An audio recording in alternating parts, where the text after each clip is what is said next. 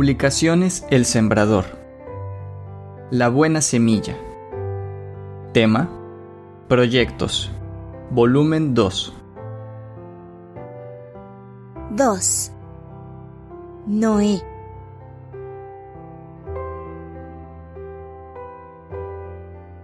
La historia. El mundo hermoso que Dios había creado se había llenado de corrupción y violencia. Los hombres se habían multiplicado, y su afán era divertirse y gozar de los placeres de la carne.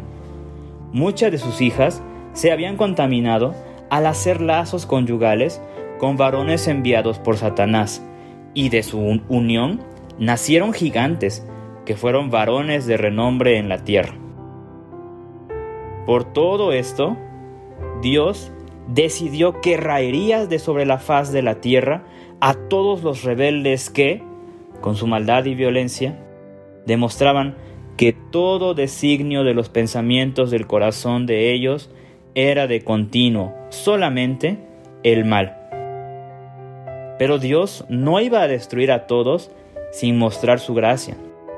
Y como encontró a un varón que no había sido contaminado, ni él, ni su familia, le dio un proyecto importante. Hazte un arca de madera. Puede leer esta historia en Génesis capítulo 6, versículos del 1 al 8 y en el capítulo 7, versículos del 8 al 10. Le dio las medidas. Aproximadamente fueron 150 metros de longitud, 25 metros de ancho y 15 metros de alto.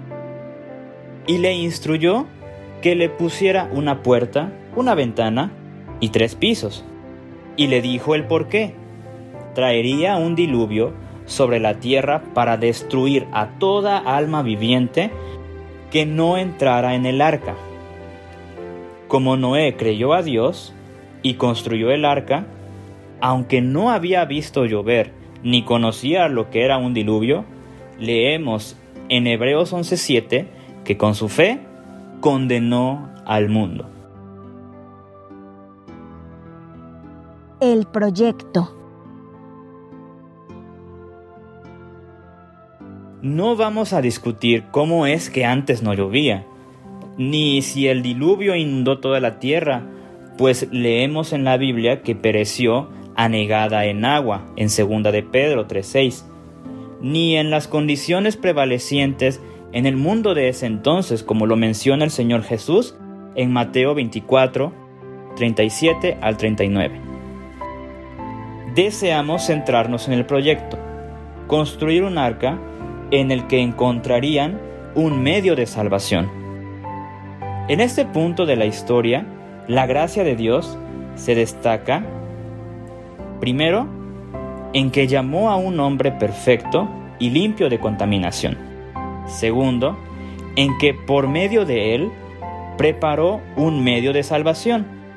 Y el tercero, en que pregonó con suficiente anticipación que vendría un diluvio para que todos oyeran. También destacamos otros tres puntos más. El primero es la fe de Noé, que obedeció porque creyó a Dios. El segundo es la fe de su familia, que eran siete personas, las cuales también creyeron. Y el tercero es la reacción de los animales, seres irracionales que entraron al arca, obedeciendo la orden de su creador. Finalmente, hacemos énfasis en la lección. Dios preparó un medio de salvación ante el juicio inminente que vendría sobre todos. Aplicación. Es la primera vez que hallamos en la Biblia la palabra gracia. La encontramos en Génesis 6.8. Entendemos gracia como el atributo que hace que Dios busque la manera en que un pecador escape de su juicio. Es la fuerza que lo movió a hacer el arca, pero más importante es lo que proveyó. En Cristo el medio de escapar del juicio que está decretado para todos los que han pecado. Esto nos lo dice Romanos capítulo 3, versículos 23 al 25.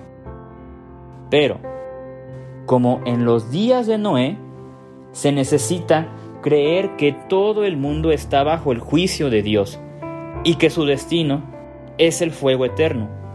Como en los días de Noé, se necesita aceptar que Jesucristo, el Hijo de Dios, es el único medio para escapar del juicio. Como en los días de Noé, se necesita entregarse a Cristo y creer que su sangre borra nuestros pecados y tiene la virtud suficiente para librar de la muerte a todos los que permanecen en él. La fe de Noé condenó al mundo. Si él creyó en circunstancias menos claras, ¿por qué usted no? Los animales reconocieron la autoridad de Dios y obedecieron. ¿Por qué usted no?